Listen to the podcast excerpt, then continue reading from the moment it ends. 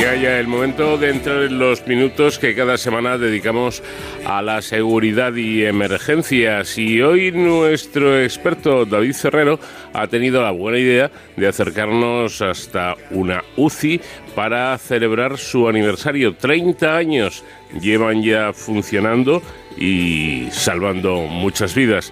¿Qué tal David? Muy, buenas noches. Hola Paco, muy buenas madrugadas. Pues en la sección de Héroes sin capa de hoy vamos a celebrar un cumpleaños muy especial, un 30 aniversario que ha tenido lugar hace muy poquitas semanas y es el de la unidad de cuidados intensivos de trauma y emergencias del Hospital Universitario 12 de Octubre de la Comunidad de Madrid y como digo celebra 30 años de historia como referente en la atención inicial al trauma grave. Eh, atiende eh, a pacientes con este tipo de patologías politraumatizados eh, que han sufrido pues accidentes de tráfico o accidentes laborales o, por ejemplo, también agresiones, ¿no? Fijaos que desde 1993 esta UCI de trauma y emergencias ha atendido a 15.400 pacientes, de los cuales más de 11.000 presentan este tipo de patologías de traumatismos eh, graves. Cuenta eh, con, con, sistemas pioneros y, como digo, ha sido y es un referente en lo que tiene que ver con la atención a estos pacientes que requieren una rápida asistencia y que muchos vienen además eh, directamente derivados de los servicios de emergencias extrahospitalarios. ¿no? Eh, para conocer un poquito mejor de, esta unidad, contamos con el jefe de la misma, el doctor Mario Chico. ¿Qué tal, doctor? Buenas noches, bienvenido. Hola, buenas noches. Muchas gracias por vuestro interés. Nada, muchísimas gracias a usted por atendernos.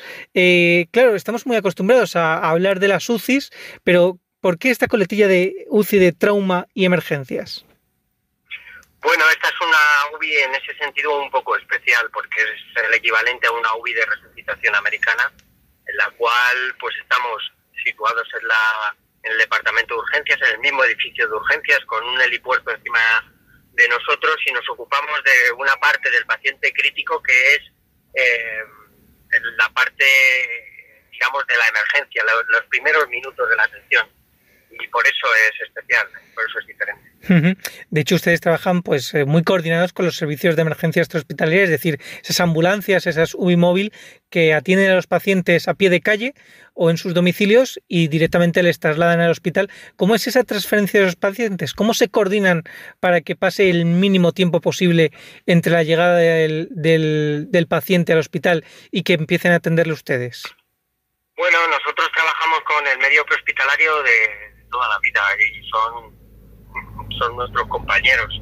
Es un momento realmente importante porque se produce primero una llamada en la cual nos dan una información la que ellos pueden porque está llena de incertidumbre y luego el momento en realidad de la transferencia es realmente interesante porque se produce un cambio de responsabilidad. Es decir, el, enfermo ha sido responsabilidad suya y en ese momento pasa a ser responsabilidad nuestra. Y bueno, ahí realmente es un, casi un banco de pruebas o un taller para trabajar en aspectos de comunicación en emergencias y, realmente es muy importante la transferencia de estos enfermos a, a nosotros. Trabajamos por teléfono, a veces hablando con, directamente con las personas que están atendiendo al enfermo y es un momento, digamos, muy apasionante desde el punto de vista profesional. Eh, ¿qué, qué, perfiles trabajan en esta, en esta UCI de trauma y emergencias? Porque me imagino que habrá, por supuesto, personal médico específico de trauma, habrá intensivistas. ¿Con qué perfiles trabajan? Bueno, trabajamos, eh, digamos que la UBI está, depende del servicio de medicina intensiva y somos intensivistas y luego, evidentemente, eh, pues trabajamos con un montón de especialistas del hospital, cirujanos, radiólogos, personal de laboratorio, personal auxiliar, celadores, eh, auxiliares de enfermería, enfermeras, por, supuesto. Es decir, que se trabaja pues, un montón de profesionales. De hecho, el poder atender estos enfermos 24 horas al día y 365 días al año demuestra que el hospital, mi hospital, tiene un enorme músculo, una enorme capacidad de atención de pacientes graves. De hecho, el Hospital 12 de Octubre y esta UCI especializada en estas tres décadas de historia eh, ha atendido, como decíamos, a más de 15.000 pacientes.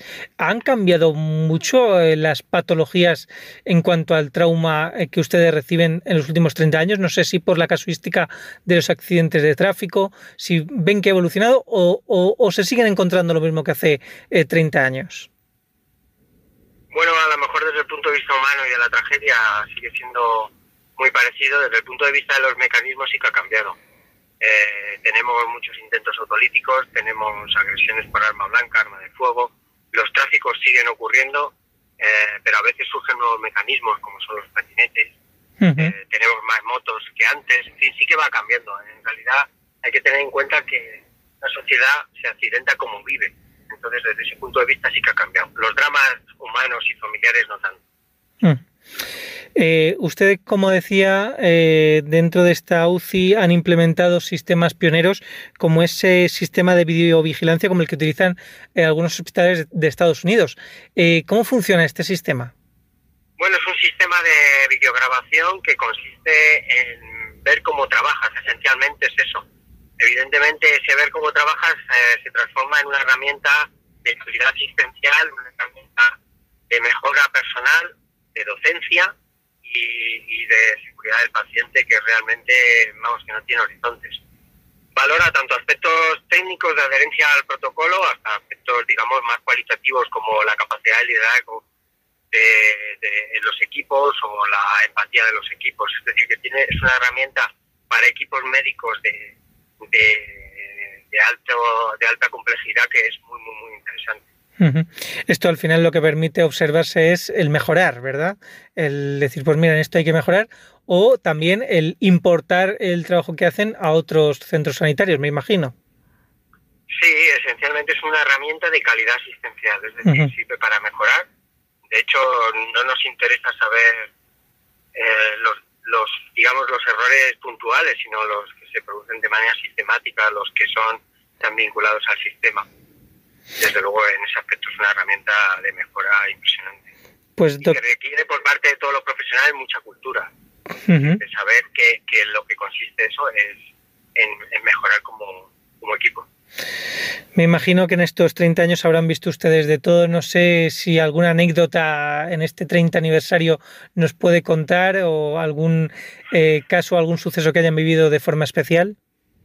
Bueno, la unidad está vinculada a todo lo que le ha pasado a esta ciudad a lo largo de este, este tiempo, desde el 11M a en Madrid Arena, por supuesto la pandemia en la cual la unidad se convirtió pues, en una unidad de, triaje para pacientes ventilados eh, y luego cualquier cosa que, que, ocurre en la ciudad y además todos los enfermos suelen, suelen tener digamos un impacto en prensa pues están vinculados las anécdotas más que anécdotas las vivencias son son múltiples.